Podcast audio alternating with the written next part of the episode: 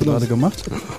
Schon geht's los. Ja, schon sind wir auf Sendung. Hallo und herzlich willkommen zum BVB Podcast der Ruhrnachrichten. Schön, dass ihr eingeschaltet habt. Und eigentlich, lieber Jürgen, hätten wir ja wahrscheinlich einen Sonderpodcast machen können. Direkt am Freitagabend, am ganz späten. Ja, also da habe ich auf jeden Fall viel geredet und diskutiert am Freitagabend. Ja, das kann ich mir auch vorstellen. Also, nochmal schön, dass ihr dabei seid. In der YouTube-Variante könnt ihr sehen, wie fantastisch wir aussehen. Wir sind frisch gemacht quasi für diese Sendung. Sascha, bei YouTube sehen die dich doch. Ja, habe ich doch gerade gesagt. Und dann, Ja, ja, genau. Ich Wunderbar. Ich war extra für euch auch beim Friseur letzte Woche und Jürgen auch. und warum bist du nicht rangekommen? So. Mobbing übrigens. Mobbing finde ich nicht in Ordnung. Hat mein, habe ich letztens gelernt von meinem äh, Ältesten. Wir haben ja dann immer so Mobbing-Präventionstraining und sowas in der Schule ja auch. Ja? ja, Mobbing sagt man erst ab drei, nach drei Monaten oder so. Auch gehört, ist aber eine seltsame Definition, denn äh, Was ist das denn, Wenn es jemanden stört, dann braucht es ja nicht drei Monate zu warten. Nee. Wir machen das immerhin schon fünf Jahre. Also das äh, Nein, wir machen das schon sieben Jahre bald. sieben Jahre. Sieben? Siehst du. Wahnsinn, ja, oder? Ja. Ich bin in der Zeit sieben Jahre gealtert und du? Äh, äh, vier. Super. Fantastisch. Wirklich großartig. Ja. Übrigens ist mir aufgefallen, dass einer der Hörer nicht mehr diese Prime-Vergleiche macht. Wer war besser in seiner Prime? ja, ja, ja. Ja. Ja, das Ah, geht das, nicht. das, das war sehr nett. Ja, er wird uns weiter zuhören, da bin ich mir relativ sicher. Also Schick ab mal. der kommenden Ausgabe Schick hätten mal. wir das gerne wieder drin. Wer war besser in seiner Prime? Krampe, Jören, Klaverkamp, Kors, Pinno, Kröger, Gebhardt? Ja gut, wir müssen ja die ehemaligen nehmen. Also wer Also, war besser in ja. seiner Prime? Klaverkamp oder Jörn? Ja, ich bin gespannt.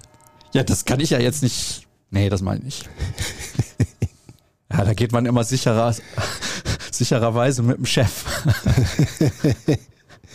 oh, hier. Kleines Quickfire. Wahrscheinlichkeit in Prozent, dass Spieler XY im Sommer kommt. Ach so, ja, das ist was ganz anderes. Ich habe aber irgendwas gelesen, auch zum Vorgeplänkel. Da ging es um Stadien, in denen wir gewesen sind. Jetzt muss ich mal kurz gucken, ob das bei Instagram war oder Mhm. hier bei Twitter. Irgendwer hatte gefragt nach der weitesten Auswärtsreise oder Ja, ja, ja. Also muss es bei Twitter sein, sonst hättest du das ja nicht lesen können.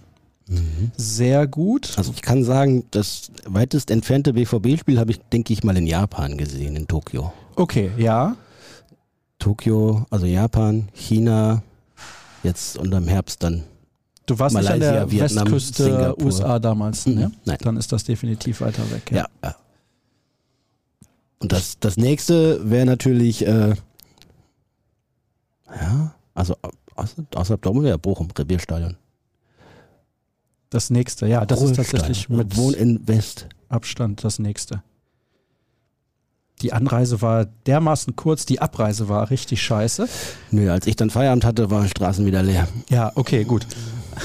Wir waren da in dem Parkhaus, da ist ja auch Starlight Express. Mhm. kommen nach dem Spiel da raus, beziehungsweise an Starlight Express vorbei und sagen noch so, ja, clever, dass die genau parallel quasi zu dem Fußballspiel mit ihrer Vorstellung fertig sind. Und Entschuldigung, daneben ist ja dieses Parkhaus, das ist auch alles super. Du zahlst vorher, was ich relativ clever finde, weil dann kannst du nachher einfach rausfahren. Dann hat man dann nicht die langen Schlangen Mhm. anschließend. Es standen eine Stunde gefühlt, ohne dass wir uns bewegten, auf einem der Parkdecks. Weil, wenn du unten rausfährst, sie es so dermaßen dämlich gemacht haben, dass du auch links abbiegen kannst. Anstatt zumindest nach dem Fußballspiel zu sagen, okay, wir regeln das mit der Ampel ein bisschen anders, nämlich dass man nicht mehr links abbiegen kann, eine Spur nur, anstatt zwei, wie es da im Moment der Fall ist, zum Rechtsabbiegen, aber dann immer. Und die, die quasi vom Stadion kommen, die haben dann auch nur noch eine Spur. Ja, dann haben beide ein bisschen Stau, aber können beide im Prinzip komplett immer durchfahren, ohne warten zu müssen. Nicht die einzige Fehlentscheidung des Abends. Oh, fantastisch. Ich muss aber diese Frage nochmal suchen, damit wir da ein bisschen konkreter drauf eingehen können. Welche Auswärtsfahrt hast du denn gemacht, nicht als Reporter, die die weit entfernteste war? Ich glaube, so weitest entfernte Glasgow. Glasgow mit dem Bus war schon, äh, Glasgow mit dem Bus? ja, das war, Mit Fähre dann, ja? ich glaube, Tunnel damals, oder? Ich glaube sogar Tunnel. Und es hatte noch die Besonderheit, dass der Busfahrer, weil die Lenkzeiten ja eingeschränkt sind, dann äh, Pause machen musste und dann den Flughafen in Edinburgh angefahren ist. Und da konnten wir uns dann auf den äh, Flughafenbänken dann eine Stunde hinlegen oder zwei, bis dann der andere Busfahrer wieder weiterfahren durfte oder so. Also Glasgow, damals bei den Rangers, was war es so, 97 vielleicht oder so? Oder 2000, 2001? 2001 vielleicht oder was?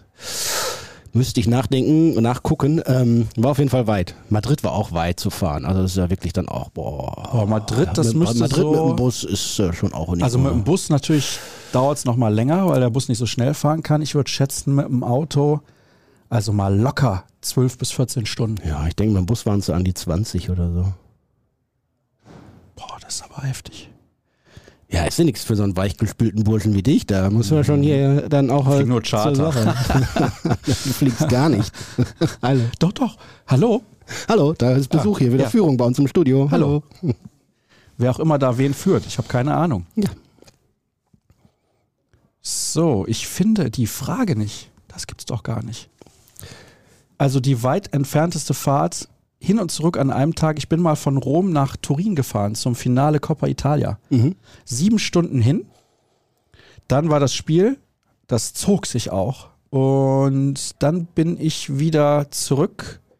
Nochmal sieben Stunden. Und da habe ich dann irgendwann zu meinen Mitfahrern gesagt, die eigentlich schon schliefen, ich mache jetzt auch mal kurz eine Pause. Und dann haben wir eine Stunde irgendwo auf dem Rastplatz eine Pause gemacht, weil ich einfach nicht mehr konnte. Ja, das kann mal passieren. Ja, Ja. ja. das war wirklich puh. Und schlimmstes Stadionerlebnis hat der, glaube ich, auch nachgefragt. Schlimmstes Stadionerlebnis. Ja. Ich kann mich noch erinnern, eins zum Beispiel, äh, was einfach so aus der Zeit gefallen ist, äh, die altehrwürdige Grotenburg-Kampfbahn Ja. in äh, Uerdingen. Das war noch so ein richtig, darf man das laut sagen, abgefucktes Stadion? Ja, das darf man laut Darf man sagen. sagen. Stadion. Wo, also ja, äh, Stadion darf man sagen. Ähm, wo dann tatsächlich so auch hinter der Tribüne, da, da gab es keine, keine richtigen WCs oder sowas. Das waren einfach nur so, so Pinkelrinnen in so einem Holzverschlag. Keine Ahnung, wann war ich denn da? 92 oder sowas. Und irgendwann dann sind die mal runtergegangen und dann war es auch da vorbei. Dann haben wir noch da einen guten Stürmer mitgenommen von denen vorher und dann, Oh, äh, dann war es zu. Ende. Ähm, also das ist wirklich, äh, das war, das war weit entfernt von äh, dem, was man heute so in Stadien gewohnt ist. Ja, Das fällt mir spontan nochmal ein. Das ist wirklich eine Bruchbude. Ich bin auch schon mal da gewesen, aber sie haben den Grotifanten. Immerhin. Ja. Der aber teilweise ja auch aggressiv wird gegenüber den Zuschauern. Da gab es doch so einen Vorfall, oder? Da ist der Groti fand kurz handgreiflich geworden. Fantastisch mit seinem Rüssel. Nee, gut, das lassen wir. Mein schlimmstes Stadionerlebnis. Also das war gar nicht schlimm, das ist nur so ein, Ja, ist lustig aus fast der Zeit ja. gefallen. Ja. Ja, also was natürlich nicht schön ist in Italien, wenn du im Auswärtssektor bist, da wirst du gehalten wie ein Gefangener. Ne? Also Habe ich die Tage Ja, noch so ein Bild gesehen, wo wirklich ein, ein, ein kompletter Käfig, also nicht nur nach vorne hoher äh, Zaun, sondern rundrum im Käfig quasi und da wurden die dann so eingepfercht und dann abgeschlossen wahrscheinlich.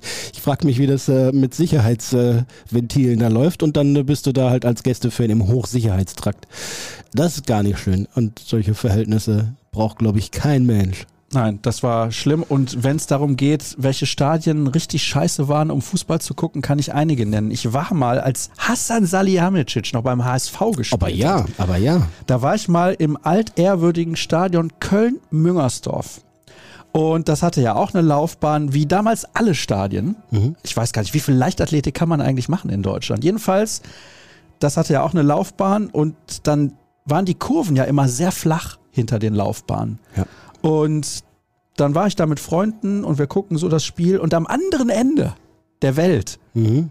fiel ein Tor für den HSV durch Hassan Salihamidzic. Konnte man eigentlich nicht sehen. Also, also wer solche Stadien gebaut hat, der gehört auch. Ja, aber es war ja normal, ne? Das, das, der alte Volkspark, der war auch so ja Volkspark, weiter. Neckarstadion. Mhm. Was hatten wir noch? In Bremen, das Weserstadion hatte auch eine Laufbahn, glaube ja, ich. Ne? Ja, ja, aber das war nicht ganz so Waldstadion weit, in Frankfurt. Ja, ja, auch. Mhm. Olympiastadion ist noch heute schwierig. Rheinstadion in Düsseldorf. Mhm. Ja. Also das Spiel mit der schlechtesten Sicht aktuell jetzt ähm, finde ich für mich als Medienvertreter dann immer noch in Augsburg. Die haben ja da äh, vor einigen Jahren dieses Stadion auf die grüne Wiese gesetzt, da ein bisschen südlich der Stadt. Ähm, und da steht es in all seiner, äh, ich sag mal, Besonderheit. ähm, aber ich glaube, bei der Konstruktion ist das eine oder andere vergessen worden. Unter anderem eine Medientribüne. Und deswegen gibt es da jetzt so zwei Gerüste, wo dann so äh, man sich draufsetzen kann und von da dann aufs Spielfeld schauen kann. Das ist wirklich eine relativ wackelige Angelegenheit.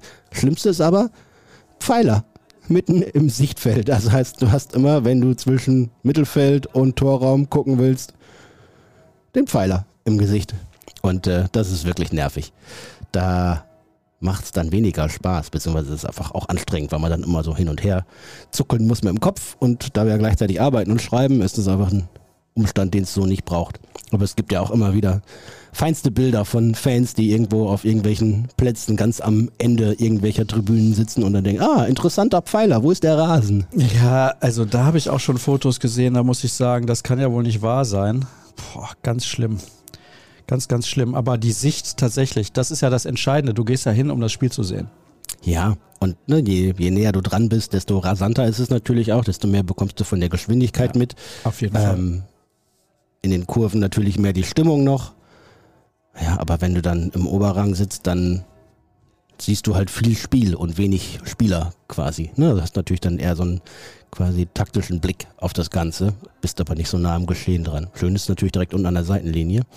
Wobei ich mich da einmal frage und da Hut ab und Respekt, also wenn du wirklich die, den flachen Winkel hast an der Seitenlinie, da dann zu gucken und taktisch zu reagieren und zu schauen, wer ist denn jetzt was und so weiter, weil du ja diesen, diese, ähm, diese, diesen Horizont hast und die Dimension gar nicht so richtig einordnen kannst. Das, äh, das muss man können und lernen, glaube ich. Das ist nicht so einfach. Also das ist dann auf einem Bezirksliga-Sportplatz wahrscheinlich noch relativ einfach, weil das nicht so eng ist. Das Spiel an sich. Ähm, aber dann im, im Profigeschäft unten von der Seitenlinie aus zu coachen, ähm, das ist nicht ohne. ja, es gibt ja einen Grund, warum früher Sir Alex Ferguson die erste Halbzeit immer auf der Tribüne gesessen hat. Ja, Berti Vogts wollte das auch mal einführen, Ja. als er nach Leverkusen damals kam. ja, er hatte so einen Trainerstab, da saß aber auch jemand tatsächlich immer auf der Tribüne. Aber ich Mhm. weiß nicht, ob er es selber Ja, war. er selber glaube ich auch oder hat das so, so organisiert, genau, damit dann ihm jemand in der Halbzeit sagen kann. Allerdings, also de facto passiert es jetzt ständig, denn alle Bundesligisten, alle Profimannschaften haben Analysten oben auf der Tribüne sitzen, die äh, am Video gleich mitschneiden, die äh, die Sequenzen vorbereiten für die, für die Halbzeitansprache der Trainer, um taktische äh, Punkte anzusprechen, die ja im Funkkontakt stehen mit dem einem der Co-Trainer immer unten. Und äh, das ist auch beim BVB so, da sitzen zwei, manchmal drei der äh, Chefanalysten, der Videoexperten und äh, sind eben dann mit äh, Sebastian Geppert in der Regel über Funk in Kontakt und äh, besprechen dann die Szenen, die sie entweder taktisch analysieren oder auf die sie direkt reagieren müssen. Ähm, und so ist es quasi dieser Blick von oben dann durch die Technik inzwischen da. Das konnte Berti Vogt damals natürlich noch nicht wissen. Ja, Berti Vogts war visionär. Ja. So kann man es vielleicht auch äh, sehen, Dur- oder? Durchaus, durchaus. Ja, und ähm, ja, da gibt es ja auch die schönen Geschichten immer, wenn irgendwelche Trainer gesperrt sind, dass die dann in der VIP-Loge sitzen und telefonieren und sich so einen Spaß daraus machen, dass sie ihre Sperre und ihre Strafe umgehen. Hat nicht José Mourinho mal eine Zeit lang, also ist in die Kabine gefahren worden in einem Er hat sich Wäschekorb hat sich oder sowas, Ja, ja, ne? genau, versteckt im Wäschekorb da, genau, ja, richtig. fantastisch. Ja, und wir kennen auch die Fotos von, von Jogi Löw, der auch mal gesperrt war und dann da oben in der VIP-Loge rauchend dem Spiel zuschaute. So war es wohl. So, jetzt pass auf. Lass uns über Fußball reden, komm. Ja, haben wir ja in Teilen schon getan, aber jetzt geht's richtig rund in den nächsten Minuten. Leute, wir werden uns aufregen. Jürgen, auf jeden Fall bin ich mir sicher. Ich kenne ihn ja als jemanden, der sich nur echauffiert. Und ich bin ja eher so der ruhige Vertreter, der dann vielleicht auch zustimmt. Ich würde an dieser Stelle sagen, Borussia Dortmund wurde dermaßen beschissen in Bochum. Was sagt der Kollege? Ja, stimmt. So, dann hätten wir das geklärt. Wir machen weiter mit dem Thema Vertrags. Nee. So, pass auf. Also, Komm, lass uns kurz über äh, dieses Spiel reden. ja. Also, Und- wir müssen eigentlich gefühlt ja nicht so wirklich übers Spiel reden. ja, doch, sollten wir auch tun. Ja, okay. Also, Borussia Dortmund war hochdominant. Ja. Erste Halbzeit auch fußballerisch äh, ganz ansehnlich. In der zweiten Halbzeit wurde es schwieriger, weil Bochum das Tempo und die, die Intensität nicht mehr gehen konnte, sich ein bisschen weiter zurückgezogen hat. Da wurde es dann auch fußballerisch ein bisschen dürftiger. Trotzdem gab es, äh, weiß nicht, an die 20 Torschüsse und eine Reihe guter Chancen, aber nur ein 1 zu 1. Und damit ein Unentschieden beim Abstiegskandidaten, wie schon auf Schalke, wie schon in Stuttgart, jetzt auch in Bochum und sechs Punkte fehlen.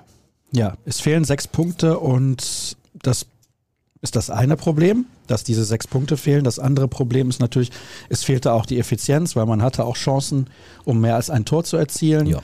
Und da müssen wir auch nicht drüber reden. Ich fand die Leistung aber besser als in Stuttgart, also deutlich besser als in Stuttgart. Und ich fand die Leistung auch, ja, schon auch besser als auf Schalke. Also es hat mir insgesamt besser gefallen, was Dortmund in Bochum gespielt hat. Hm. Man kann ja in dieser Saison nicht sagen, die Bayern würden solche Spiele immer für sich entscheiden. Das stimmt nämlich nicht. Ja. Aber die Punkte, die sind richtig bitter, die dann nicht eingefahren wurden. Das Problem ist natürlich schon, hinterher war die Diskussion ja komplett wegverlagert vom Spielverlauf an sich. Und auch wir müssen darüber sprechen. Es gab auch eine lange Analyse mit mit der Kollegin Katja Weiland und dem Kollegen Dirk Krampe mhm. nach dem Spiel direkt. Ja, also genau. das könnt ihr euch auch nochmal gerne auf YouTube und anschauen. Aber Dick und Flo haben es nochmal in Ruhe auch aufbereitet ja, genau. über das lange Wochenende, auch bei YouTube. Wobei einige Leute auch gefragt haben, was ihnen in der Diskussion und Analyse dieser Foul-Szenen, und es waren ja mehrere, viel zu kurz gekommen ist, ist die Tatsache, dass Niklas Süle bei diesem vermeintlichen Handelfmeter ja auch noch gefault wurde. Da hat eigentlich niemand drüber gesprochen. Das finde ich interessant, dass das kein größeres Thema war, haben einige geschrieben, warum wurde das nicht thematisiert, verstehen wir nicht und so weiter. Ja, okay. Am Ende ist es jetzt gekommen, wie es gekommen ist und Borussia Dortmund hat nur einen Punkt geholt. Mhm. War es für dich von der Tribüne aus in der Realgeschwindigkeit, weil ihr schreibt natürlich auch teilweise dann zu dem Zeitpunkt, ich weiß ja gar nicht, ob du ob es in der Realgeschwindigkeit auch gesehen hast, war es für dich sofort ein Foul, ja oder nein? Ja. Ja, das sah mir deutlich nach Foul aus. Wobei ich auch im Hinterkopf hatte, oh, Adeyemi äh, müssen wir uns nochmal angucken. Das muss ich gestehen. Das hätte Stegemann auch besser mal getan. Hat, ja, Stegemann hatte auch, der hatte wahrscheinlich auch den Gedanken, oh, Adeyemi und äh, dann hat er aber nicht gedacht, ich gucke es mir nochmal an. So, das ist natürlich ein bisschen Adiemis Problem, wenn man zweimal vorher eine gelbe Karte bekommt, weil man so blöd ist und will irgendwie durch eine Schwalbe einen Elfmeter schinden und nichts anderes war das ja in den Spielen jeweils, dann bist du auch ein bisschen selber schuld. Auf der anderen Seite finde ich, muss jeder Schiedsrichter in jeder Situation neu und objektiv bewerten, war es ein Foul oder nicht, egal was für ein Image der Spieler hat. Definitiv und äh, für die Schwalben ist Adeyemi ja bestraft worden in den Spielen vorher, jeweils mit einer gelben Karte. Und da muss natürlich jede Szene für sich bewertet werden. Ähm, gleichwohl gehört es natürlich, und das erwarte ich ja auch von Schiedsrichtern, zur professionellen Vorbereitung dazu, sich die Spiele der Mannschaften vorher nochmal anzuschauen, äh, zu schauen, wo strittige Szenen sind, äh, wie die entschieden wurden, äh, wie Spieler sich verhalten. Da geht es dann ja auch, ne? nicht nur um Fouls oder hartes körperliches Einsteigen, ne? sondern auch um, um äh, vielleicht um Meckern, um unsportliches Verhalten etc. Äh, das muss der Schiedsrichter sich, äh, sich vorführ, äh, vor Augen führen, um zu wissen, worauf lasse ich mich ein, was passiert da gerade, worauf äh, muss ich mich einstellen. Äh, das hält ihn aber natürlich niemals davon ab, die Szenen wieder neu und für sich zu bewerten, denn dafür ist er schließlich da. Ja, wenn Adeyemi mit der Faust ins Gesicht geschlagen wird, dann kann man ja auch nicht sagen, der stand blöd im Weg. So ist es wohl. Und wenn Ribery zum x-ten Mal seinen Gegenspieler mit der Hand im Gesicht rumfummelt, dann äh, weiß man das auch und muss es auch mal ahnden.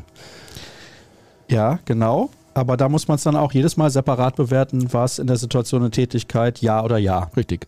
Ja. so, jetzt haben ja einige gesagt, Adjemi stellt das Bein dahin ja. und sucht den Kontakt. Aber erstmal war das Bein auf dem Boden, bevor er umgewichst wird.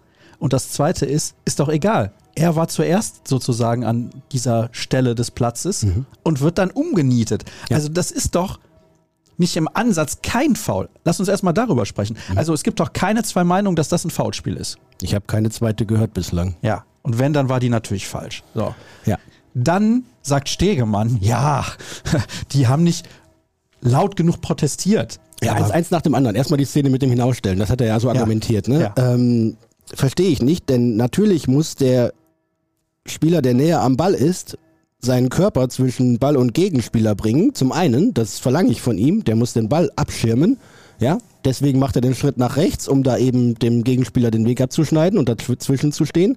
Und er braucht es auch für die Bewegung, die er eigentlich machen wollte, denn er wollte dann über die linke Seite umdrehen und aufdrehen.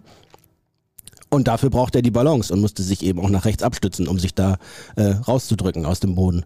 Und äh, von daher war es eine komplett logische Szene und da ging es darum, nicht, äh, nicht irgendwie dem Gegenspieler das Bein schon mal hinzustellen, äh, verbunden mit dem Wunsch, bitte tritt mich doch mal um, sondern es war eine logische Fußballhandlung, also intuitiv und, und technisch komplett richtig.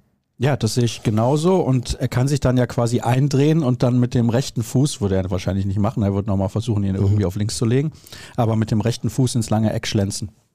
Bellingham hat zuletzt ein ähnliches Tor geschossen. Ja. Von daher ist das eine ganz normale fußballerische Bewegung. Also auch das hätten wir geklärt. Dann, wie gesagt, Stegemann meint so, ja, pff, die haben nicht laut genug protestiert. Mhm. Ja, Entschuldigung. Die Schiedsrichter verlangen doch immer wieder Respekt Ja. und dass man ihm gegenüber auch ruhig ist und so weiter und so fort. Und jetzt kommt er mit dem Argument, wir hätten mehr meckern müssen. Ja, das ist Sag mal, was ist denn da ja, los? das, die, also die Aussage ist tatsächlich irre und auch wahnsinnig, denn äh, er macht damit ja zweierlei falsch. Er sagt, ich achte natürlich auch darauf, wie laut die Leute protestieren, ja, und lädt damit jeden ein, möglichst viel sich zu beschweren und zu meckern und zu motzen, wovon wir eh schon viel zu viel haben in der Bundesliga, weil es mir Ja, total auf den Keks viel. geht. Ja, schlimm. Da sind auch einige BVB-Spieler immer ganz vorne dabei zu protestieren. Äh, ist einfach überdimensional, völlig drüber. Ähm, aber anscheinend ist der pragmatische Weg eben, es zu tun. Und was, was Stegemann damit letztlich anrichtet, ist natürlich ein, ein Bärendienst an seiner eigenen Zunft. Ne? Denn jeder Schiedsrichter wird jetzt damit konfrontiert sein, dass alle Mannschaften denken, oh, ich muss nur laut genug protestieren und ich muss hier nur ordentlich schimpfen und Rabatz machen. Dann kriege ich vielleicht zwar mal eine gelbe Karte, aber im Zweifel dann auch einen Pfiff mehr für mich oder den anschließenden Pfiff für mich. ist ja Wahnsinn. Und wenn du das jetzt runterrechnest von, von Bundesliga runter auf Kreisliga, haben eh oben in der Spitze ein Mangel an Qualität bei den Schiedsrichtern und äh, unten im Amateurbereich ein Mangel an Quantität im Fußball bei den Schiedsrichtern. Es sind einfach nicht genug da und äh, ja, Szenen wie die oder Aussagen wie diese führen natürlich auch dazu, dass äh, sich der ein oder andere dann aus der Kreisliga, Bezirksligamannschaft dann auch bemüßigt fühlt. Ach, ich muss nur einfach laut genug schimpfen, hat er ja gesagt, der Stegemann. Der ist ja Profi-Schiedsrichter, der muss das ja wissen.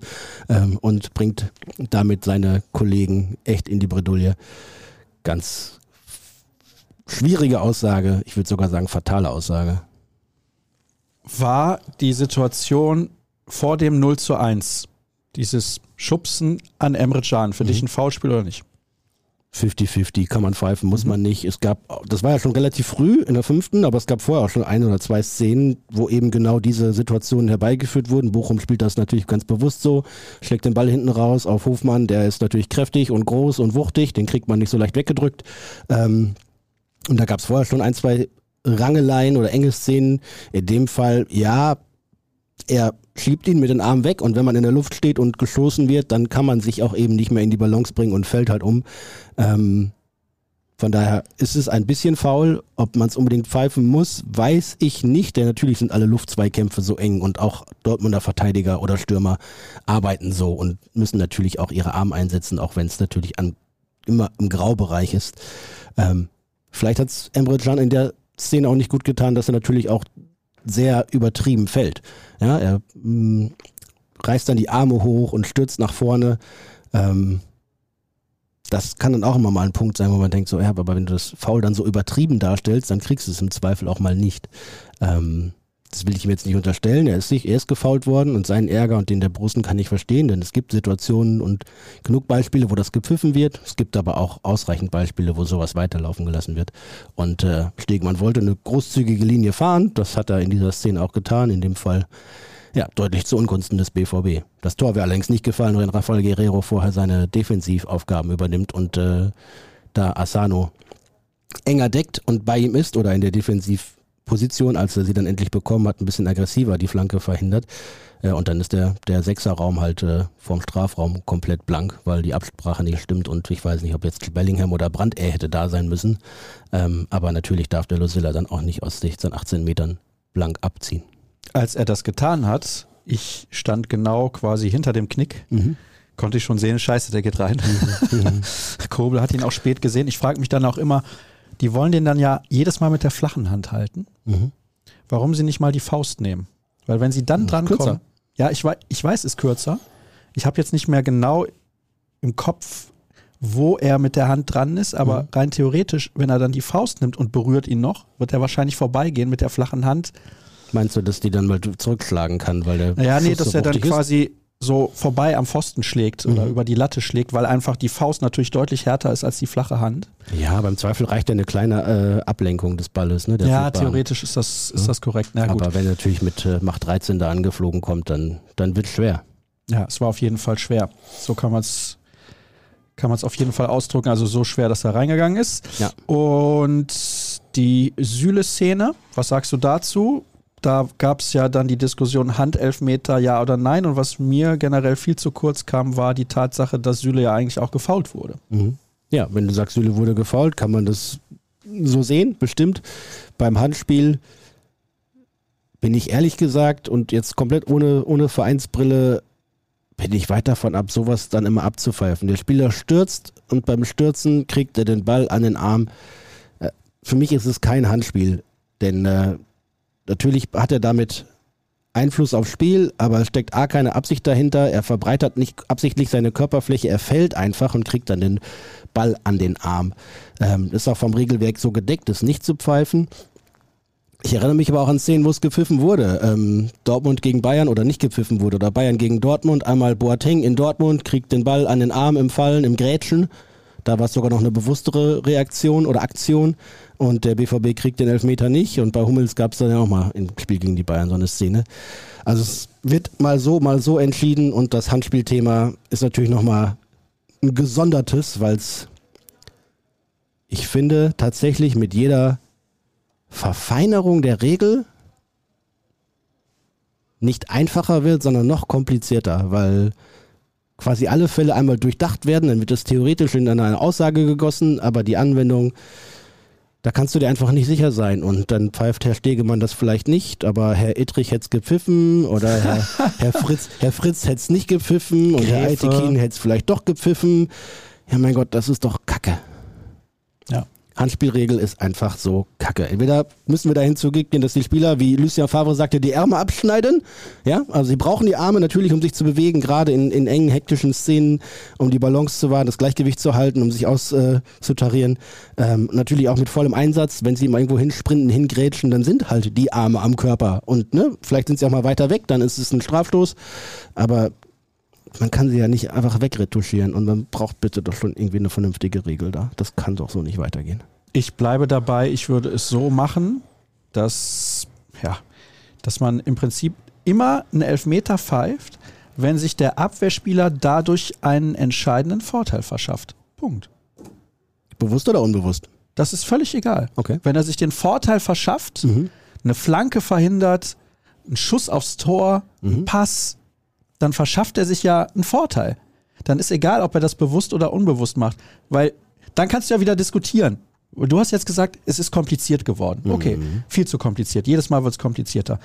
Mit der Frage bewusst oder unbewusst machst du es ja wieder kompliziert. Ja. Wenn du aber sagst, er verschafft sich einen Vorteil, Punkt, dann ist es noch weniger Interpretationsspielraum, weil ob er sich einen Vorteil verschafft oder nicht, ist, glaube ich, relativ einfach zu erkennen. Und hat sich Marius Wolf in London einen Vorteil verschafft? Ja, aber die Flanke konnte nicht in den Strafraum segeln.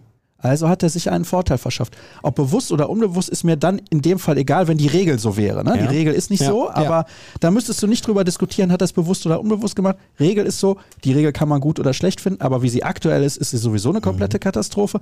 Auch mit der Stützhand.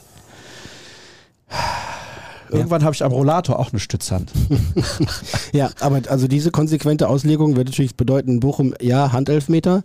Ähm, wird aber auch bedeuten, dass bei jeder Flanke, die irgendwie mit dem mit angelegtem Arm am, vom Ellenbogen noch abgelenkt wird, dann auch immer gleich einen Strafstoß bedeuten würde.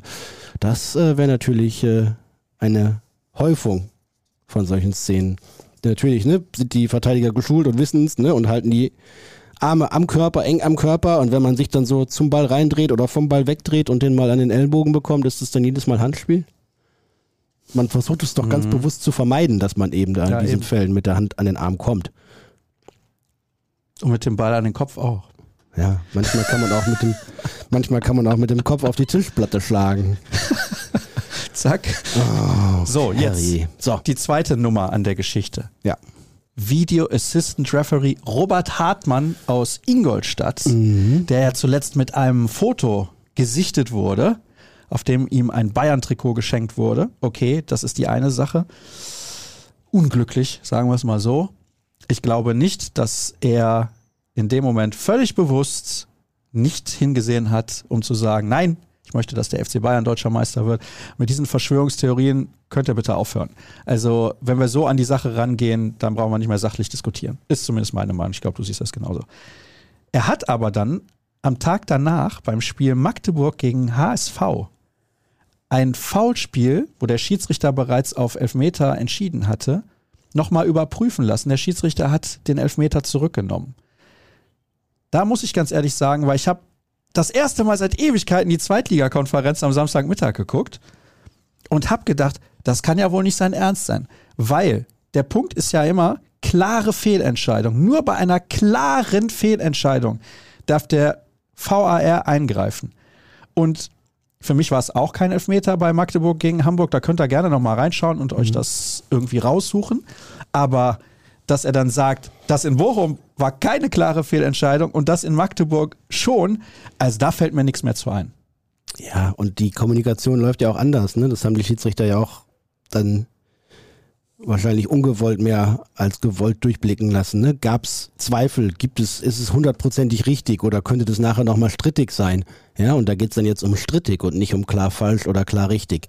Ähm, und die, die Konstellation mit dem Videoassistenten Hartmann grottenschlecht, äh, nicht zum ersten Mal. Ähm, Macht es halt nicht besser, überhaupt nicht besser, weil die Kommunikation nicht klar ist, weil es nicht eindeutig ist, wer jetzt welche Aufgaben hat. Und sie macht die Aufgabe für den Schiedsrichter auf dem Feld auch nicht einfacher. Äh, denn er kann sich mal rückvergewissern, ja, aber er hängt dann ja auch in der Luft und, und weiß nicht, was erzählen die jetzt da in Köln, was erzählt mein Assistent mir und äh, was, was ist hier mit den beiden Mannschaften los. Das ist äh, äußerst kompliziert und äh, der VAR müsste dann schon so gut sein, dass er auch wirklich eine Unterstützung für die Schiedsrichter ist. Und das war er in diesem Fall nicht. Davon abgesehen, dass natürlich ein Hauptschiedsrichter da ist, zwei Assistenten, ein vierter Offizieller und nochmal irgendwie fünf Jungs in, im Kölner Keller. Ähm, bitteschön, wie kann man das denn dann nicht irgendwie über die Bühne kriegen, diese Fehlentscheidung zu revidieren und zu sagen, ach so, ja, stimmt, ja doch, hat ihn ja doch ganz schön abgeräumt. Du hast eben etwas Interessantes gesagt in Deutschland fehlt die Qualität in der Spitze bei den Schiedsrichtern. Mhm. Und das ist wieder ein sehr gutes Beispiel dafür. Die Schiedsrichter in Deutschland und man soll mir sagen, was man möchte. Könnt ihr gerne eine andere Meinung haben, ist mir wurscht. Schiedsrichter in Deutschland sind nicht gut. Wir haben vielleicht drei, vier gute Schiedsrichter. Für mich Dennis Eitekin mit Abstand der beste Schiedsrichter, den wir in Deutschland haben. Und danach wird es schon relativ dünn. Mhm. Felix Brüch, über den kann man immer diskutieren. Ich finde generell ist er eigentlich ein guter Schiedsrichter. Und danach, hat aber auch seine Aussetzer drin. Ja, genau, ja. hat seine Aussetzer drin. Und danach. Boah. Ja, Etrich, Jablonski würde ich auch noch ja, nennen. Marco genau. Fritz hat das Topspiel letztens ja, auch wieder richtig gut gemacht, genau. ja. Aber, aber, wir haben keine zehn richtig guten Schiedsrichter in nein, Deutschland. Nein, und dann, und dann rotieren die halt durch. Dann müssen die auch alle mal zweite Liga pfeifen und die also zweitmal erste Liga pfeifen. Und diese, diese ganze Ansetzungsdiskussion, ne, die Manuel Gräfe als Ex-Schiri da ja auch immer mit antreibt, diese ganze. Ähm, ja, Besetzung der Spiele mit Schiedsrichtern nach, nach Proports denken, wo Landesverbandszugehörigkeit dann auch wieder eine Rolle spielt, etc. Schlimm. Das kann doch nicht sein. Dann ist wirklich dieser Deutsche Fußballbund überfordert und äh, dann eben der Verband der Amateure, der dann ins Profigeschäft Fußball bei der DFL eingreift in der Bundesliga. Im Deutschen Fußballbund sind einige relativ überfordert. Würdest du mir da zustimmen bei dieser These? Jetzt in Bezug auf Schiedsrichterei? Ja, und ja. vielleicht auch andere Sachen, aber jetzt in Bezug auf Schiedsrichterei. Ja, da ist nicht so viel gut gelaufen in den letzten Jahren. so kann man das auch ausdrücken. Vielleicht senden wir diesen Schnipsel als Teaser. Nur die paar Sekunden. Ich habe mir das mal notiert von der Zeit her. Wir lieben wirklich die Schiedsrichter in Deutschland. Wir gönnen ihnen auch alles Gute der Welt aber die Leistungen sind einfach katastrophal. Ja. Was natürlich nicht geht, Jürgen, das sollten wir vielleicht auch nochmal erwähnen. Persönliche Bedrohung und Beleidigung gegen Sascha Stegemann. Was ist denn los mit euch? natürlich war das eine schlechte Leistung und eine scheiß Entscheidung und wir wissen ja alle, dass sie falsch war. Also Stegemann selber hat es ja auch zugegeben. Mhm. Aber das rechtfertigt doch nicht, dass der Mann bedroht wird und dass er mit seiner Familie irgendwie die Stadt verlassen muss. Was ist denn da los? Ja, also das, das verstehe ich nicht. Ja, das wird natürlich dann alles überhitzt, ne? Und du hast es angesprochen, Verschwörungstheorien und, und Bilder, die da geteilt werden. Das hilft natürlich dem Ganzen nicht, dass es sachlich und äh, unemotional bleibt. Muss es ja auch nicht, aber es gibt natürlich logische Grenzen und äh, selbstverständliche Grenzen und die sind natürlich da, äh, wo es eben um persönliche Anfeindungen geht, um Bedrohung geht. Also es, das geht überhaupt nicht. Geht überhaupt nicht. Gleichzeitig ist es natürlich auch schwierig, ne, weil die Schiedsrichter sich so oft in die Situation bringen, dass sie einfach Angriffsfläche bieten, ne? auch, auch durch ihr Auftreten. Ähm, ich glaube, die Schiedsrichter, die gut kommunizieren, auch mit den Mannschaften, mit den Trainern, die haben es immer leichter und die werden auch eher akzeptiert als so eine ganze Generation von Schiedsrichtern, die sehr arrogant, überheblich, ähm, ein bisschen unantastbar auftreten. Vielleicht müssen sie ein bisschen Schutzpanzer umlegen, ja, aber die Jungs, die mit den Spielern klar kommunizieren, ihnen sagen, was geht, was nicht geht. Die sagen, also okay, ja, beschwer dich ruhig, ne? Komm, jetzt nach dem Spiel lachen wir wieder drüber und das Ganze sachlich entscheiden, aber eine gute Arbeitsatmosphäre auf dem Platz mhm. behalten. Die fahren immer besser und denen verzeiht man auch mal einen Fehler, genau wie die äh, natürlich äh, die Spieler ja regelmäßig jede Menge Fehler machen und die Schiedsrichter auch und wir alle auch im Alltag bei unseren Aufgaben und Themen. Mhm. Ähm, außer dir. Äh, außer Dirk hast du. Außer Dirk, ja. Ähm, das ja, den, den, verzeiht man das auch mal. Aber ne, wenn ich natürlich auf den Platz äh, trete wie, wie, so ein, wie so ein Gockelhahn, dann äh, habe ich natürlich auch eben diese, diese Angriffsfläche, die ich biete. Dann mache ich mich auch selbst, äh, dann stelle ich mich selbst auch zu sehr ins, in den Mittelpunkt und das hilft auch nie. Ich nehme noch mal eine Hörerfrage damit rein mhm. und dann schließen wir das Thema auch ab. Was haltet ihr? Entschuldigung. Was haltet ihr davon, dass die Schiedsrichter bei Elfmeterentscheidungen verpflichtet werden, sich das in der Review Area, Review Area anzusehen? Sinnvolle und leicht zu realisierende Regeländerung? Gruß aus Erkenschwick. Naja, wenn Sie der Meinung waren, es war ja kein Elfmeter, dann können Sie ja auch nicht sagen, Sie sind verpflichtet, bei einer Elfmeterentscheidung also ja, anders. Also Grüße nach Ohr-Erkenschwick und äh, ja, ich würde wahrscheinlich ist es noch hilfreicher, tatsächlich dieses Thema Challenge nochmal anzugehen und zu sagen, jeder, ja. jeder Trainer darf pro Halbzeit einmal challengen. Ähm, wir haben eh die ewig langen Unterbrechungen inzwischen und sind es ja schon fast gewohnt und es ist ätzend.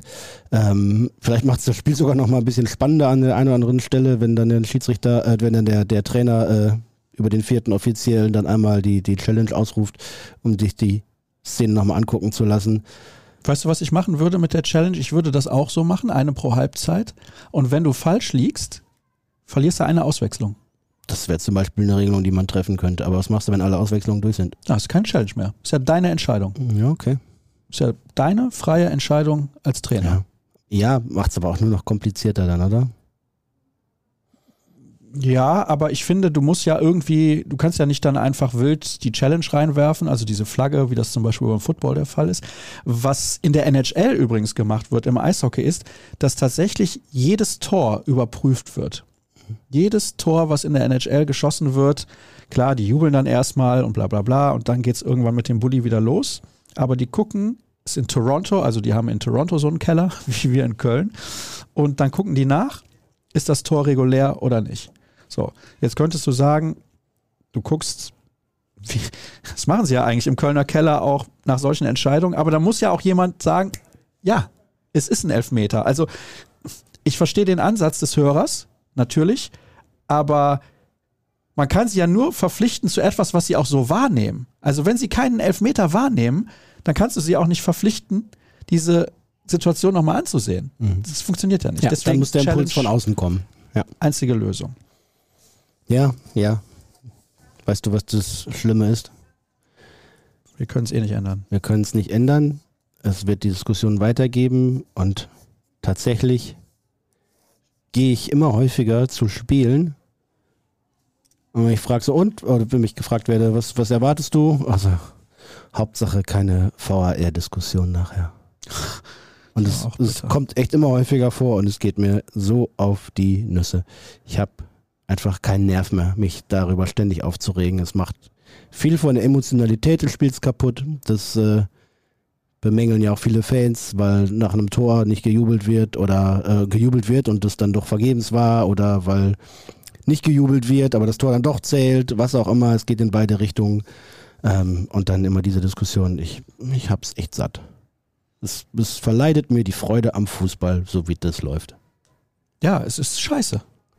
Macht keinen Spaß. Also mir macht es keinen Spaß.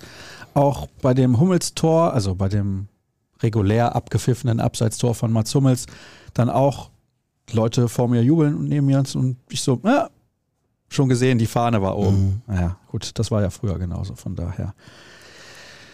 Personalien. Marco Reus bleibt, Jaden Sancho kommt nicht. Ja, abgehakt. Ja, gut, dann können wir weitermachen mit den Hörerfragen, die sich zu 80 Prozent um Jaden Sancho und Sascha Stegemann drehen. Mhm. Ja, Marco Reus, ne, haben wir in der letzten Woche noch nicht im Podcast, Podcast thematisieren können, weil es erst am Donnerstag dann rauskam, ne? Ja, aber wie hinlänglich berichtet an allen Ecken und Enden, ähm, hat er jetzt seinen Vertrag unterschrieben, bleibt noch ein Jahr, kriegt deutlich weniger Geld, aber nicht so, dass man jetzt sammeln müsste für ihn. Und äh, Ich denke, das mit dem Sammeln hat sich dauerhaft für ihn erledigt. ja, ich, ja, denke ich auch. Ähm, und ja, das ist gut für Marco Reus. Nicht schlecht für Borussia Dortmund. Mal gucken. Er ist jetzt dann seit, oh, wie viel lange ist er denn da? Das kann ich aber so schlecht rechnen. 12, 13, 2013. dann ist er 23, 24, dann hat er elf Saisons gespielt. Ist er nach dem Champions League-Finale gekommen? Nee, nee, nee, nee. Also Davor. 2012, im Sommer, Ja, nach 12, dem Double. genau, im Sommer 12, nach dem Double, genau. Dann hat er dann, ja, zwölf Jahre gespielt. Ja. Mhm. Ja, wird auch schön, wenn er dann noch einmal Deutscher Meister wird, wenigstens. Das wäre sehr schön, da würden sich viele Menschen freuen. Ja. Nicht für Marco Reus, aber generell auch. ja, auch, auch, auch für Marco Reus. würde sich auch freuen, Ja. wenn man sich für ihn. Genau. Soll er Kapitän bleiben? Nee, da wäre er gut beraten, wenn er sagt, äh, ich äh, gebe das Amt schon ab und wir machen so einen fließenden Übergang an die nächste Generation. Ich bleibe Ansprechpartner für ganz viele Sachen, aber nehmt mir diese Binde ab. Äh, sie hat ihm eh in den vergangenen Jahren häufiger mal eher Last und Bürde bereitet, als dass sie ihn irgendwie beflügelt hätte. Ähm, kann er einfach weitergeben. Es gibt da drei, vier Kandidaten, die das sicherlich übernehmen könnten. Und dieser Generationenwechsel, der ja schon angestoßen ist, muss dann auch mal vollzogen werden. Und ja, er wird sich damit ein bisschen auch aus dem, aus dem Fokus nehmen, aus, aus, der, aus dem Blickpunkt, äh, was all die ganzen Themen rund um Borussia Dortmunds Auftreten, Haltung, Mentalität etc. angeht, wo er auch immer Teil des Disputs gewesen ist. Ähm, tät ihm gut, das einfach weiterzureichen. Kann man im Sommer eine gute Lösung finden. Kein Problem. Und dann kann er noch ein Jahr richtig gut kicken und vielleicht ja noch Clubrekord-Torschützenkönig werden. Ja, die Chance hat er auf jeden Fall und unrealistisch ist es auch nicht. Ich habe ja zuletzt auch schon gesagt, ich fände es aus seiner Perspektive auch gut, wenn er schon relativ früh, also sprich vielleicht sogar vor Saisonbeginn oder mit Saisonbeginn sagt, ist auch mein letztes Jahr als Profi. Also, dass er noch woanders hinwechselt, ist ja eh schwer vorstellbar. Genau, und ich glaube, es wäre für ihn auch gut, das vielleicht öffentlich auch so zu kommunizieren oder auch zu sagen, ich gucke nach der Saison oder gegen Ende der Saison gucken wir nochmal, wie es gelaufen ist. Ich will nichts ausschließen. Mhm. Aber ein klares Statement fände ich gut. Mal gucken, ob er das macht. Ich denke nicht. Hm.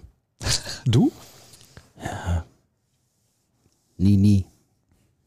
Rückholaktion ist Ja. das nächste Thema. Ja, Ja, also viele Leute haben danach gefragt, ob das sinnvoll ist und so weiter und wieso, weshalb, warum hat Borussia Dortmund überhaupt Interesse an Jaden Sancho und so weiter und so fort. Ich habe dazu letztens auch was getwittert und dann war natürlich die Aufregung groß. Ich weiß ja nicht, was los ist. Ich würde nur sagen, wenn der ehrgeizig ist und er möchte spielen und sich beweisen und so weiter, dann wäre natürlich Borussia Dortmund für ihn der perfekte Verein. Er hat in Manchester zuletzt übrigens regelmäßiger gespielt. Er spielt noch nicht gut. Das ist was anderes. Ja. Weil es gab ja eine Phase, hat er gar nicht gespielt. Jetzt hat er zuletzt mal gespielt, nicht so gut, hat in den letzten sieben Spielen, glaube ich, ein Tor erzielt und eins vorbereitet. Wie würdest du, wenn du Sebastian Kehl wärst, mit dieser Personalie umgehen? Sehr defensiv. Ne, also natürlich kann man sich das mal anhören, wenn da von seiner Seite Interesse bestünde oder ne, mit seinem Management ist man eh beim BVB permanent im Kontakt, weil da noch andere Klienten, Kunden beim BVB kicken.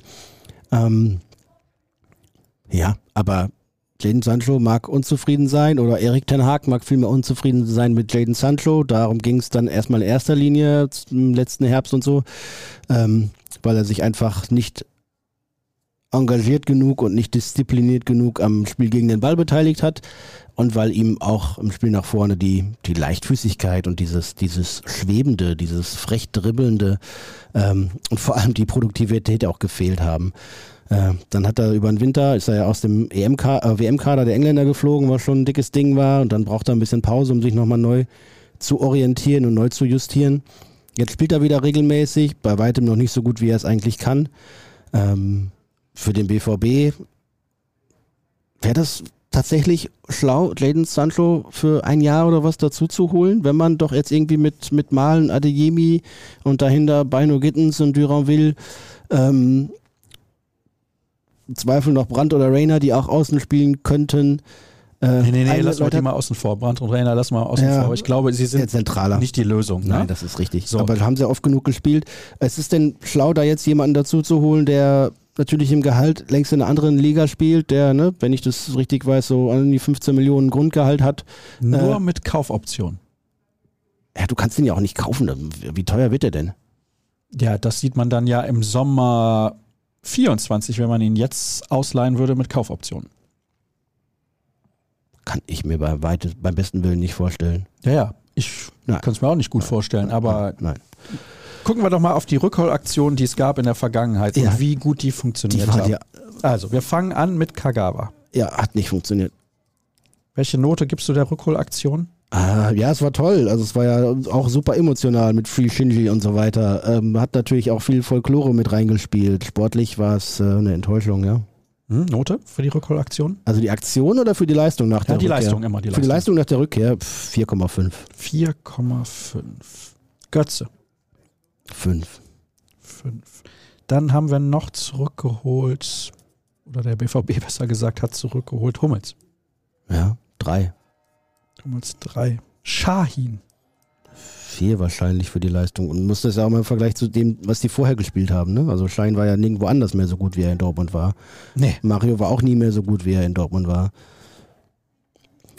Mats war in München gut. Ja, Mats war in München gut. Er war aber auch zuletzt in Dortmund gut. Also die Ja. Hinrunde war phänomenal gut Mhm. und ich finde, der hat auch in den letzten Spielen sehr gut gespielt. Deswegen würde ich da eine 2 geben. Mhm. Bei den anderen Noten gehe ich mit. Bei Schein gebe ich sogar auch eine 4,5. Mhm. Und bei Götze 5 mit einem Sternchen, weil er hat in der Hinrunde, in der ersten unter Lucien Favre, sehr gute Leistungen gebracht. Er war aus meiner Sicht damals fast schon Dortmunds bester Spieler. Und dann auf einmal hat er nicht mehr gespielt. Mhm. Er hat nicht mehr gespielt. Keine Ahnung warum. Er hatte damals sehr gute Ansätze, wieder in die Spur zu kommen. Wir wissen, bei ihm ist das aus unterschiedlichen Gründen relativ schwierig gewesen, aber haben wir jemanden vergessen? Ähm, weiß nicht, aber bei Mats muss ich natürlich noch ergänzen, ähm, muss natürlich auch aufs, aufs Paket gucken, ne? was der dir an, an Ablöse gekostet hat, äh, weit über 30 Millionen dann, Mhm. ähm, plus das Gehalt, das er bekommt, äh, achtstellig, dann äh, musst du natürlich sehen, was du für einen damals 9 30-Jährigen oder sowas dann auf den Tisch legst. Ne? Das Paket vier Jahre, drei Jahre, vier Jahre, ähm, plus die Ablöse ist natürlich schon viel. Dafür hat er auch viel geleistet. Punkt. Hörerfragen. Ja, komm, schieß los. Ja, okay, alles klar. So, wir machen, wie gesagt, weiter mit den Hörerfragen und wir haben schon fast 50 Minuten miteinander geplaudert. Ja. Ich werde alle Fragen rauslassen, die mit Jaden Sancho zu tun haben und natürlich auch alle mit Marco Reus und auch alle mit Stegemann, VAR und Bochum, weil das haben wir ja alles Was im Prinzip schon denn besprochen. dann noch zu besprechen? Erstmal Lob an den zweiteinflussreichsten Podcast Europas. Weiter so. Dann wird zu Sancho gefragt, ich wollte das aber vorlesen und habe dann gefragt, wer ist denn einflussreicher? Gemischtes Hack, laut eigener Aus Aussage. Okay, ja. Die werden von zwei Leuten mehr pro Woche gehört. Die Kollegen Felix Lobrecht und Tommy Schmidt. Und nehmen sich dann so eine Aussage raus. Zwei mehr? Ich denke, es sind zwei. Aber wir können ja sagen, dass unser Podcast, also ihr seid nicht alleine, wenn ihr uns guckt, seht ihr an den Zahlen da. Wir Ja. kommen mit Ja. Podcast und Podcast weit in den Bereich 15.000 plus Hörer und Zuschauer. Das ist cool. Da Ja. freuen wir uns sehr. Ich freue mich auch, wenn ihr uns auf den sozialen Kanälen folgt. Gute Stelle für einen Hinweis. At Jürgen Kors bei Twitter, at Sascha Start bei Twitter und auch bei Instagram. Folgt uns sehr, sehr gerne. Bei uns gibt es viel BVB-Inhalt und folgt natürlich at RNBVB. Da so. verpasst ihr nämlich gar nichts. Hatte ich das auch nochmal reingebracht und ich soll auch irgendwie Werbung für Borussini machen. Ich habe aber die Mail noch nicht zu Ende gelesen. Ha, Borussini, das äh, BVB Kindermagazin. Ja, ja, ja. Super. Da hat Richtig hübsch, nette Lektüre. Kollegin Rika eine Mail geschrieben, Ja. da gibt es einen neuen Spruch. Und den habe ich natürlich noch nicht gelesen. Mhm. Ja. So, hier wird die Sancho, mögliche Sancho-Rückholaktion schon vorab kritisiert. das ist auch gut. Vier Spiele noch. Meines Erachtens sind zwölf Punkte absolut unentbehrlich, wenn man überhaupt noch Meister werden will. Es sind einige, die gefragt haben, reichen diese vier Siege dann auch? Jürgen sagte ja, er schätzt vier Siege einen Unentschieden als notwendig an. Bleibt er dabei, dass das reichen wird und warum? Also Borussia Dortmund hat jetzt mehr als genug liegen lassen. Und äh, ich glaube, damit muss jetzt Schluss sein. Gegen Wolfsburg, oh, wird nicht einfach, aber darum geht's ja nicht. Musste gewinnen. Gegen Gladbach äh, wird ein bisschen einfacher wahrscheinlich, musste sowieso gewinnen. Augsburg sollte bis dahin eigentlich durch sein. Nach normalem Ermessen, sprich, da muss man auch gewinnen, auch wenn es auswärts ist und Augsburg. Traditionell nicht das liebste Auswärtsspiel der Borussia. Und dann am letzten Spieltag Mainz mit einer vielleicht gewissen Euphorie, dass noch alles drin ist. Zwölf Punkte. Und äh, das könnte reichen, weil bei RB Leipzig äh, Christon Kunku der wieder da ist und der wird dann im Spiel bei den Bayern am vorletzten Spieltag, glaube ich, äh, den Bayern gehörig in die Suppe spucken und Oh. dann, dann ist wieder alles drin. Der hat aber auch gestern gespielt in Freiburg. Insgesamt Leipzig im ersten Durchgang. Mein lieber Schwan. Ja, und das siehst du natürlich, ne? Also man muss bei Leipzig, ne, ist jetzt nicht alles gut gewesen in den letzten Wochen und Monaten. Die hatten eine super Serie unter Marco Rose erst. Ähm, haben dann in Dortmund das Spiel sehr unglücklich verloren und dabei noch einen Kunku und äh, Schlager äh, verloren. Einer wegen Verletzung und einer wegen zu früh wieder angefangen. Also ein Kunku, nicht früh genug vom Platz genommen. Hat denen natürlich richtig wehgetan. In der Champions League, auch in der Bundesliga haben sie auch unter anderem, weil diese beiden Bessermacher fehlten, oder in, in, äh, in Kunku auch ein, ein potenzieller Topstar. Ähm, Deutschlands amtierender Fußballer des Jahres. ja, ja, klar. Und äh, der hat den über Wochen gefehlt und schmerzhaft gefehlt bei allem, was die da an Beiden haben Potenzial nur der Offensive jeweils zwei Drittel der Bundesligaspiele bislang absolviert. Ja, genau. Und wenn, also wenn jetzt äh, ein Kunku tatsächlich wieder in Form kommt und spielen wird, dann kriegen es die Bayern auch nochmal schwierig. So, hier wird gefragt, warum reden alle nur über den Schiedsrichter und nicht über die mangelhafte Chancenauswertung? Einige. Haben wir, haben wir, haben wir Ja, ja, drüber haben wir. gesprochen, haben wir auch drüber geschrieben. Ne? Waren auch die Borussen kritisch, ne? Also Kobel, Bellingham, Kehl, Terzic, alle, mit denen wir sprechen konnten, haben gesagt, ja klar, aber wir, wir haben die Dinger trotzdem und wir machen sie nicht. Vorher gegen Frankfurt war die Effizienz äh, pur quasi von den Toren, Torschüssen her, vor allem vor der Pause, da stand es ja 3-0 nach vier Torschüssen oder was. In Bochum haben dann um die 20 nicht gereicht für ein zweites Tor. Das finde ich sehr interessant. Tag, ihr Banausen, also das nicht. Ihr seid Indiana Jones und findet einen Jungbrunnen. Welchen Ex-BVB-Profi werft ihr rein, um uns die benötigten vier Siege einzufahren? Und welchen Ex-Bayern schmuggelt ihr in deren Team, damit die nochmal patzen? Jo, das ist interessant. Welcher Ex-Borusse im Jungbrunnen würde jetzt Ja, noch mal Sofort meine so, Antwort. so richtig helfen? Erling Holland. Das auch, aber Matthias Sammer.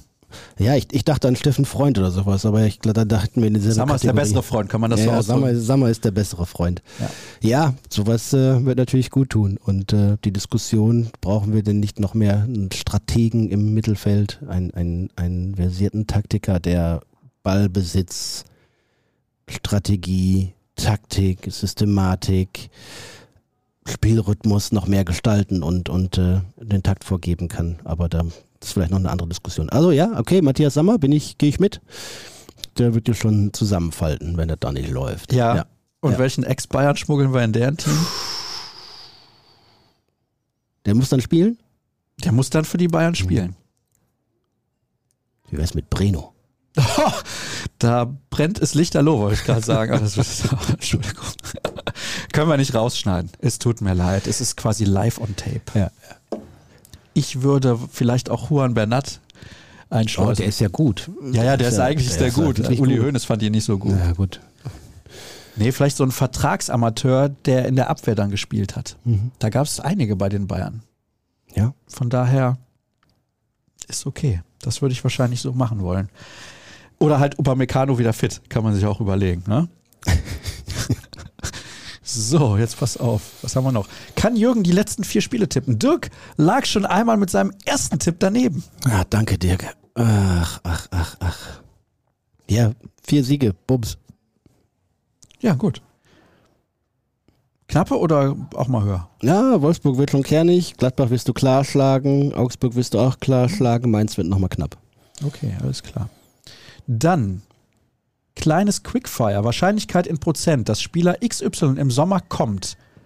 Getrüder, 20, Fresneda, ja, 40, Kamada, 0, Sancho, 5, Kudos, 10. Araujo, Weiß ich nicht. Lefebvre.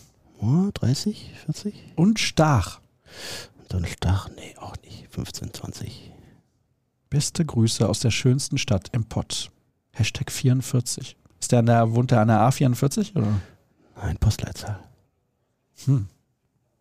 Ja gut, aber die sind ja eigentlich fünfstellig. Ja, aber alle fangen mit 4-4 an. Das ist korrekt. Siehst du? Werden uns gerade die Blauen oder Leipziger helfen? Ja, auf die Blauen würde ich nicht setzen. Die spielen in München und äh, sollten da nicht hoch gewinnen. Ähm, Unentschieden reicht. ja, aber äh, das Leipzig-Spiel in München, da würde ich nochmal ein Augenmerk drauf legen. Da bin ich gespannt. In Köln auch. Spielen die Bayern auch noch. Ja, am letzten, ne? Ja. Ja. 1 zu 0 in Köln, sage ich nur. ja. Köln, Mach mich hoch. Mach mich hoch. 1 zu 0 in Köln. So. Was haben wir denn hier noch? Ah, zum Schiri. An Kenner der internationalen Fußballszene gibt es solch ein Theater konstant auch in anderen großen Ligen. Hören tut man ja nichts. Sascha, wie ist es zum Beispiel in Italien? Nicht viel besser. Nicht viel besser. Also schon besser als in Deutschland, aber nicht viel. Jetzt haben wir da nicht so eine enge Situation im Titelrennen. Hast du das mitbekommen? Die haben das Spiel von Napoli verlegt. Das, ja, damit sie feiern können. Ja, dann haben die andere- nur 1 zu 1 zu Hause gegen Salerno gespielt. Das ist ja quasi der Lokalrivale. Mhm. Und die Fans von Salernitana, also Ja. Salernitana ist der Verein, Salerno heißt die Stadt, die haben dann richtig Party gemacht, dass der andere Verein nicht Meister geworden ist. Na gut, ja, okay. gut, aber die hatten natürlich alle schon gefeiert, ne? Ja, ja. Und der Witz ist, die haben, also die brauchen jetzt noch einen Punkt oder Lazio darf ein Spiel nicht gewinnen. Ja, dann ist Napoli Meister. Weil in Italien der re- direkte Vergleich zählt. Und den hat Lazio gewonnen. Sonst wäre Napoli jetzt schon Meister. Ach, herrje. Fantastisch, wirklich. Großartig. Findest du es gut, dass der direkte Vergleich zählt? Dann könnte Dortmund ja immer das Spiel gegen die Bayern ja eigentlich äh, schon knicken. Also müsste sie Naja, mehr sind in Punkte der haben. Tordifferenz auch immer deutlich Ja, schlechter. ja, von das daher, nein, Nein. ich finde es eigentlich nicht schlecht, wenn der direkte Vergleich zählt. Warum? Weil es kommt ja immer auch darauf an, wie du in genau diesen Spielen gegen den Konkurrenten abschneidest und nicht, wie hoch du irgendwie äh, irgendeine andere Mannschaft abschießt. Mhm. Also bei Punktgleichheit, Wäre ich für den direkten Vergleich und du? ich könnte mich damit anfreunden, weil Ja. es ja auch gerade ne, zum Saisonende, ne, Mitte, Mitte, zweite äh, Saisonhälfte immer wieder dazu kommt, dass Mannschaften auch plötzlich mal ein paar mehr Gegentore kassieren. Felix fragt etwas völlig Abstruses. Oh, Felix. Könnt ihr mir die Frage beantworten, ob es im Frauenfußball eine besondere Kleiderordnung gibt? ähm, davon ist mir nichts bekannt. Habe ich auch noch nie gehört. Nein. Du? Nein. Ja. Die haben doch quasi exakt die gleiche Kleidung. Vielleicht in anderen Größen oder anders geschnitten, aber äh, ansonsten. Da habe ich was Interessantes. Hm? Ist damit zu rechnen, dass das Team in den letzten vier Partien Narrenfreiheit bei engen Entscheidungen durch den Schiri erfährt, aufgrund der Nichtleistung von Freitagabend? Du meinst, dass jetzt irgendjemand anders mal äh, sich bemüßigt fühlt, das äh, mit dem BVB besonders gut zu meinen? Oh ja, das Ah. glaube ich schon, unterbewusst. Vielleicht hat er Angst vor den schimpfenden Borussen, die dann ja natürlich noch eine Schippe Im drauflegen bei den Zweifel für den. BVB in den letzten vier Spielen. Im Zweifel. Ja. Ich sage nicht bei klaren Dingern, aber im Zweifel. Werden wir beobachten. Aber natürlich, ne, gibt es ja nicht ohne Grund, dass äh, nicht genau, ja, wie soll ich das beschreiben?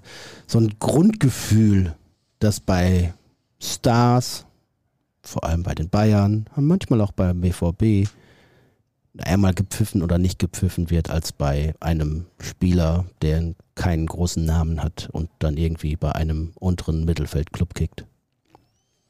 Wäre es jetzt nicht an der Zeit, noch weitere Störfeuer in München zu entfachen? Der BVB könnte zum Beispiel überlegen, Bellingham durch Goretzka zu ersetzen. Fantastisch. und hat da einen Clown hintergemacht, ne? Das Ja, ist natürlich, ja, das ist korrekt eingestuft. Ähm, tja, ja, Leon Goretzka schätze ich eigentlich sehr, aber ist auch nicht seine Saison und auch nicht seine WM gewesen. Ähnlich sein Nebenmann Joschke Mich. Also das ist, äh, ja, ja, ja, da haben sie ihre Schwierigkeiten, die Münchner gerade. Die Spiele in Bochum und Stuttgart zeigen, dass im Mittelfeld eine echte Säule fehlt. Wie seht ihr das? Müsste man nicht hier im Sommer auch mehr Geld in die Hand nehmen? Ein Talent hilft nicht. Ja, bin ich dafür.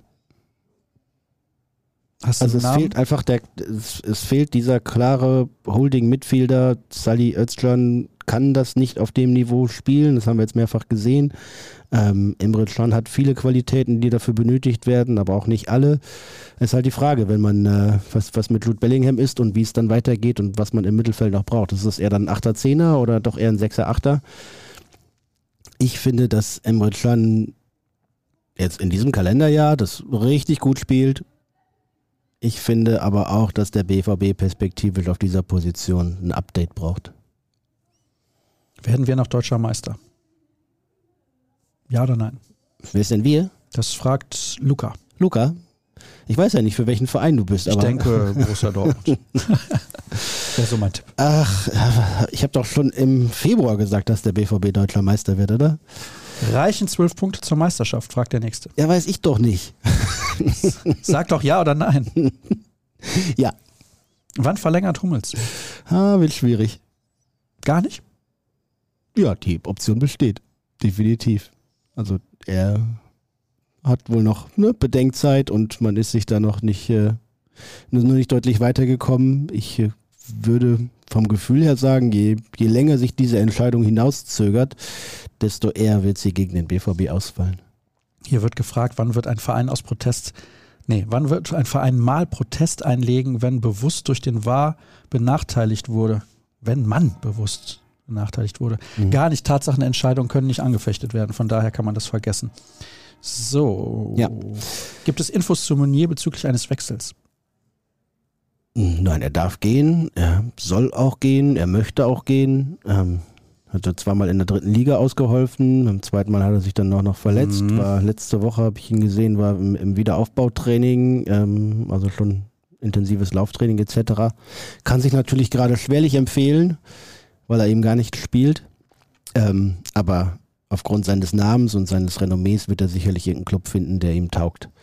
Ähm, und dann finde ich es auf der einen Seite schade, weil Thomas Meunier ein richtig guter Typ ist. Ja, du bist Meunier-Fan, ne? Ja, total. Also, wenn ihr sagt, die Spieler sind so abgehoben und Fußballer in ihrer Blase, also Thomas Meunier ist der Erste, den ihr nach seinem Karriereende mit einem Dosenbier auf der Stehplatztribüne seht, also dann im Zweifel eher mit, einem- mit einem Becherbier. Ne? Aber der wird dann äh, in Belgien erstmal sämtliche Clubs abklappern und sich da wieder Spiele angucken und sich dann mit seinen Kumpels hinstellen und, und äh, über Fußball äh, meckern, motzen, schimpfen, jubeln, so wie das so viele von uns auch lieben. Ähm, der hat ein großes Herz für Fußball, er hat ein großes Kämpferherz. Auf der anderen Seite gibt es natürlich auch die Gründe, warum er sportlich gerade gar keine Rolle mehr spielt. Das haben wir auch lang und elendig lang diskutiert. Hier wird nochmal gefragt nach den Bedingungen bzw. dem Kleingedruckten im Reus-Vertrag. Du hast den Vertrag leider nicht vorliegen. Er war ziemlich dick, das kann ich sagen. Also äh, ist schon mit äh, diversen Nebenabsprachen etc. verbunden gewesen. Warum spielt Moderhut eigentlich nicht mehr? Ja, das wüsste ich auch gerne. Vor allem in Stuttgart hätte ich ihn zwingend gebracht. Du hast Überzahl, du brauchst jemanden, der den Ball halten kann, der, der dir Ruhe im, im Passspiel gibt, ähm, um eben dann darauf zu warten, dass du deine zwei, drei Konter dann auch ausspielst. Ähm, ja, da dringend wäre der Mo dran gewesen. Ansonsten ist klar, dass er geht. Er bekommt trotzdem nicht seine Spielzeit, was natürlich blöd ist, weil er sich dadurch nicht woanders empfehlen kann. Ähm, richtig nachvollziehen kann ich es nicht in allen Punkten. Ich weiß aber auch nicht, wie er trainiert. Der Borussia Dortmund äh, hat die, die gute Sitte des medienöffentlichen Trainings quasi komplett abgeschafft inzwischen. Man darf kaum noch einmal zuschauen, deswegen kann ich auch nicht sagen, wie Mo trainiert und äh, ob er sich da empfiehlt oder auch nicht empfiehlt. Hier wird nach unserer Meinung zu Terzic's offiziell erster Saison gefragt. Ich denke, das besprechen wir nach der Saison, weil Ja. es hängt ja auch ein bisschen davon ab, auf welchem Platz Borussia Dortmund ins It's a Ziel little kommt. bit early. Early Bird. Hier wird nochmal gefragt, ob die Bayern Punkte liegen lassen zu den Rückholaktionen, dass man sich hätte auf Fußball konzentrieren sollen, also nach der Diskussion in Bochum und so weiter. Hm. Viele fragen immer zu den Stutzen, wieso sind sie kaputt? die sind nicht kaputt, die werden äh, extra gelöchert. Ja. Ähm, aber interessante Geschichte, die wir vielleicht auch nochmal aufschreiben müssen. Also die sind ja relativ eng, ne? Manche tragen sowas ja auch sogar zum Laufen, so eine Art Komp also Kompressionsstrümpfe, um eben die Durchblutung zu fördern und den Druck auf die, die Gefäße zu erhöhen und eine schnellere Versorgung und Abtransport von Schlackenstoffen etc. zu bewirken. Manche fühlen sich dadurch aber auch eingeengt und äh, schlitzen sie dann auf, um mehr Beinfreiheit zu haben. Um Krämpfen eventuell vorzubeugen, schreibt ein Hörer. Sind sie aufgeschlitzt oder sind sie so eng? Nein, nein, deswegen sind sie aufgeschlitzt teilweise. Ich glaube, dass es eher so eine Gefühlssache ist. Hm, okay, das glaube ich tatsächlich auch. Es gab auch eine Zeit lang, da waren so diese Radlerhosen innen, die man unter den Shorts noch trug, ne? Oder so unter den kurzen, kurzen Fußballerhosen. Da guckt dann immer so manchmal auch äh, andersfarbige äh, Radlershorts drunter weg. Das war auch nicht schön. Hier wird gefragt, beste Raststätte in Deutschland, Begründung, wieso, liebe Grüße aus ZG. Das müsste Zug in der Schweiz sein. Ja. Äh, beste Raststätte in Deutschland? Mhm. Boah, ich habe gar keine Ahnung. Was ist denn die beste Raststätte? Tammerberge fällt mir da Ja, spontan wegen ein. der Brücke über die Autobahn. Ja. ne? Ja, ja, das hatte ich gerade auch eigentlich Sinn, aber es ist auch nicht wirklich schön, oder? Nee. Also es ist besonders, aber es ist jetzt nicht schön. Boah, beste Raststätte. Also Autobahnraststätten sind ja per se mal nicht so schön, oder? Hier, fürs Vorgeplänkel, wir sind am, beim Nachgeplänkel mehr Ja, oder weniger ja. angekommen. Derzeit größter deutscher Sportler außerhalb des Fußballs. Die Antwort des Hörers hast du jetzt gelesen? Mhm. Ah, Mist. Was hättest du denn gesagt, wenn du die Antwort nicht gelesen hättest? Leon Dreiseitel, NHL. Ja, hättest Ja. du auch gesagt. Genauso wie er es geschrieben hat. Ich Nein. glaube schon. Aber Der wäre mir auf jeden Fall in den Sinn gekommen. der spielt phänomenal, das muss man wirklich sagen. Ja. Das ist aktuell der Führende in der Torschützenliste in den Playoffs der NHL und hinter seinem Superstar-Mitspieler Connor McDavid bei den Edmonton Oilers mit Abstand der zweitbeste Spieler in der NHL. Auch vor allen anderen. Wahnsinn. Ja. Geht leider in Deutschland komplett unter. Ansonsten, wer ist denn gerade so wirklich top, top, top? Ja, wir hatten vor ein paar, La paar Jahren mal Angelique Kerber natürlich, die sehr gut war. Niklas Kaul, der Zehnkämpfer. Ja, gut, aber das ist natürlich auch schon special. Mihaika Malam, wie heißt sie? Mi Malaika Mihambo. Mihambo? Ja. ja. Die ist gut. Die ist super. Die ist richtig gut. Ähm, tja. Sag du doch mal. Hat Nee, nee, also meine Antwort wäre so oder so Leon Dreiseitel ja, gewesen. hatten wir den Weltklasse-Handballer hatten wir jetzt auch lange nicht mehr, ne? Nee, Weltklasse. Also der- also der- Andreas Wolf ist ein sehr guter Torhüter. Ja, stimmt. Weltklasse Handballer. Aber so auf der Platte. Haben wir sonst noch was im, bei den Frauen irgendwo in einer anderen Sportart? Alex Popp ist natürlich eine sehr, sehr gute Spielerin, aber ich Mhm. würde sagen, aktuell nicht mehr so herausragend, dass sie die größte Ja. deutsche Sportlerin ja, ist im ja, Moment. Ja, aber so Golf, Tennis, fällt alles weg. Motor, Formel 1. Motorsport fällt auch weg. Ja, also ne, mehr, mehr Deutsche in der NBA als wahrscheinlich jemals zuvor, ne? Das muss man schon sagen. Ja. Aber jetzt keiner, der irgendwie in Kategorien von Nowitzki oder Schrempf oder so wäre. Mhm. Ja, schwierig. Ja. Schwierig. Schwierig. Also, wir brauchen mehr Topsportler, wir brauchen mehr Top-Schiedsrichter und wir brauchen mehr Top-Leistungen von Borussia Dortmund, damit dieser Top-Podcast am Ende mit einer Top-Platzierung endet. Tja, also wir haben alles getan in den vergangenen 70 Minuten ungefähr. Mhm. Oder fällt dir noch was ein? Ich weiß doch jetzt auch wirklich nicht, ob die jetzt noch zwölf Punkte holen und ob sie Meister werden. Das ist ja das, das Verrückteste. Also was man auf Borussia Dortmund kaprizieren kann, dieser Mannschaft ist alles zuzutrauen und immer auch das Gegenteil. Ähm, und das ist, zum Ende dieser Saison ist wirklich nichts unmöglich. Ich halte es nicht für ausgeschlossen, dass die Bayern noch straucheln. Ich halte es aber auch nicht ausgeschlossen, dass der BVB dann äh, auch nochmal sich eine Blöße gibt. Es ist alles drin. Und äh, am Ende ist der, der oben steht, verdienter Sieger dieser Bundesliga-Saison, die in vielen Teilen doch gänzlich anders verlaufen ist, als alle Experten und damit auch wir das vorher vermutet hätten. Von daher schön ist's. Deswegen lieben wir es ja auch, weil wir nicht wissen, wie es ausgeht.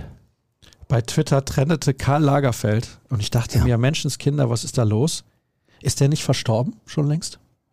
Sag ich jetzt hier was komplett Falsches? Kann man das rausschneiden, Sascha? Nee, Lagerfeld ist verstorben. Mann. Ist so? So, kurz wird die Sendung noch verlängert für eine Nachfrage bei Google. Hat Karl Lagerfeld nicht gesagt, wenn er in der Jogginghose aus dem Haus geht, hat, das, hat die Kontrolle über sein Leben verloren? Das fand ich einen sehr schönen Spruch, auch wenn ich ihn nicht zu 100% Am teile. 19. aber, Februar 2019 verstorben. Na guck. Ja. Ist auch 1933 schon geboren. Karl Otto Lagerfeld. Karl Otto? das wusste ich nicht. Ja. Ich So. bin Und liebe Hörer, liebe überrascht Zuschauer, gewesen, dass es in den Twitter-Trends Ja. auftauchte, aber Ja. anscheinend ist in Paris gerade irgendwie in der ja. Mode gerade. Also wenn ihr nichts gelernt habt in diesem Podcast, dann zumindest, dass Karl Lagerfeld mit zweitem Vornamen Otto heißt. Hast du einen zweiten Vornamen? Nein. Du? Ja. Manfred? Das war's? Nein.